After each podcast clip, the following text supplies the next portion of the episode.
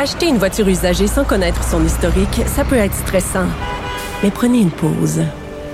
Et procurez-vous un rapport d'historique de véhicule Carfax Canada pour vous éviter du stress inutile. Carfax Canada. Achetez l'esprit tranquille. Philippe Vincent Foisy.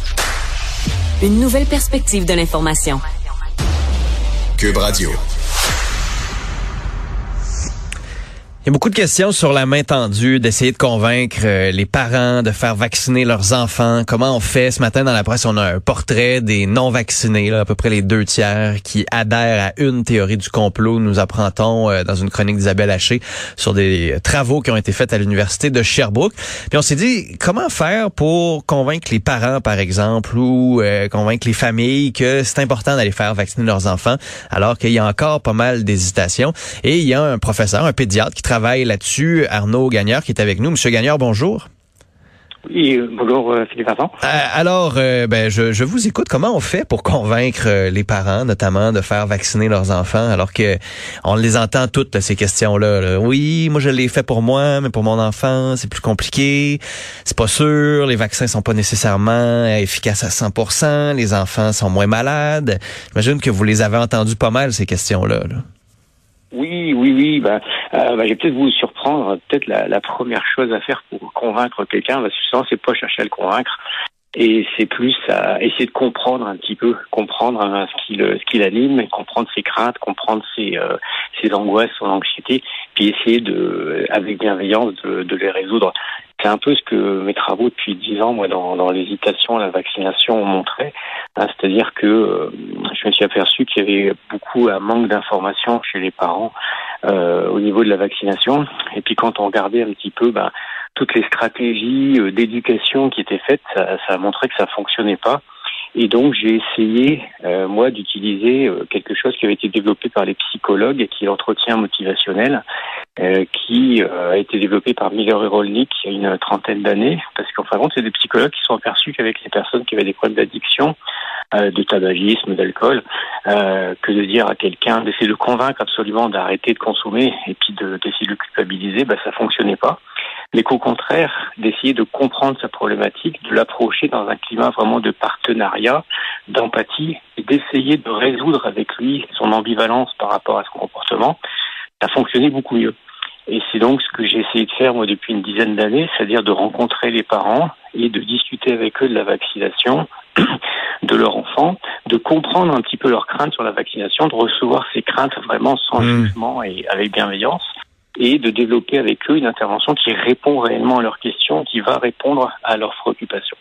Et c'est comme ça que bah, j'ai développé il y a une dizaine d'années la stratégie Promovac ici au Québec, qui a montré que vraiment on, améliorait l'intention de vaccination des parents, on diminuait leur hésitation, puis on améliorait la couverture vaccinale des enfants. Comment on fait, euh, pas nécessairement comme médecin, mais comme adulte, si on a comme par exemple un ami, un couple d'amis, un parent, un cousin ou autre, on commence ça comment?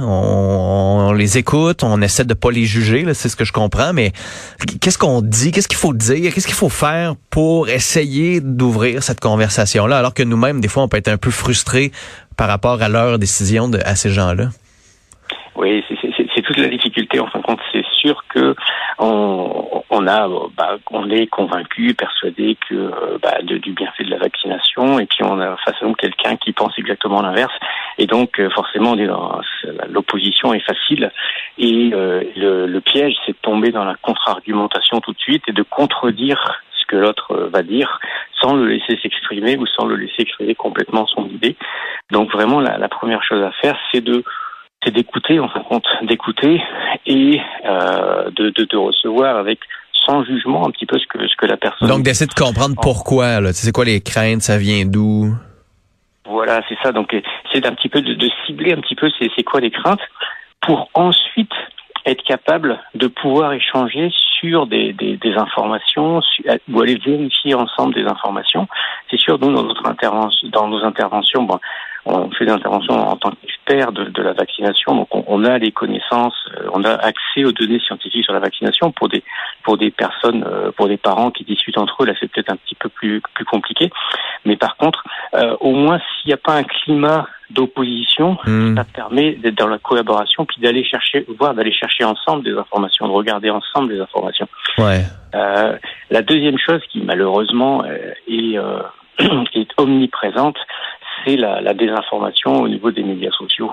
Et il y a beaucoup d'études qui montrent que plus des parents regardent les médias sociaux, plus ils vont être influencés négativement envers la vaccination.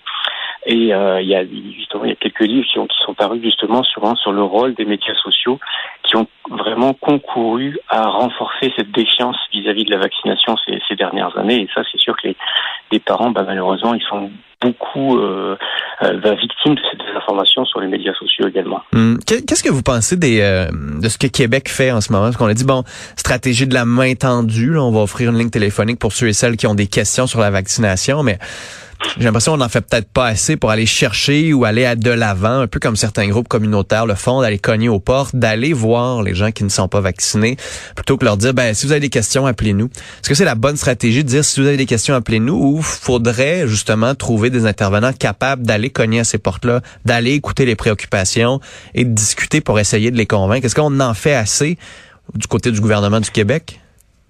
Ben, je pense que c'est déjà une très bonne chose, c'est de, de, de passer de, de, de politiques euh, coercitives à des, à des politiques plus de, de la compréhension, dans l'explication. Je pense que ça, c'est une très bonne chose parce que ce qu'il faut absolument éviter, c'est la polarisation et de parce que la polarisation ne fait que renforcer. Donc la taxe carbone, la taxe vaccination, c'est pas l'idéal. Bah, ça, ça, risque de, de, lever encore de la, de, de, la frustration, de la colère euh, chez parmi les gens qui veulent pas se vacciner, de se sentir stigmatisés. Et euh, mais par contre, d'essayer d'être plus dans, dans l'explication, dans comprendre sans jugement, euh, cela permet de diminuer un petit peu ce sentiment de victimisation que les personnes qui veulent pas encore se vacciner ressentent. Il euh, n'y a rien de pire que de se sentir euh, exclu, pointé du doigt, culpabilisé. Euh, c'est pas vraiment favorable à changer d'avis.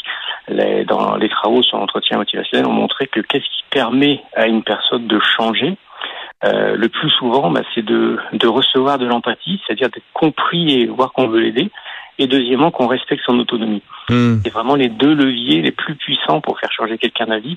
Donc c'est sûr que tout ce qui est dans l'obligation, c'est un petit peu à l'encontre de l'empathie, du respect de l'autonomie. Euh, si vous voulez, j'ai un, un, exemple assez marquant moi d'une maman que j'avais connue dans, dans mon service, euh, qui était une maman anti-vaccin qui euh, qui voulait absolument pas vacciner son petit bébé prématuré. Euh, j'ai simplement discuté avec elle euh, un soir euh, après la visite et au bout de 15 minutes, la maman m'a dit mais mais merci, c'est la première fois qu'un professionnel de la santé m'écoute, écoute mes craintes, ne m'interrompt pas, ne cherche pas à corriger et ne minimise pas mes craintes et ne me dit pas que je suis une mauvaise mère parce que je veux pas vacciner. et donc c'était pour cette maman c'était une révolution, c'était ah, bah, vraiment merci. Et seulement après ça, bah, j'ai pu discuter, vraiment apporter des informations spécifiques par rapport à ses craintes. Et le, le lendemain matin, mes collègues m'ont appelé en disant bah, Qu'est-ce que tu as dit à la maman? Elle a vacciné son bébé.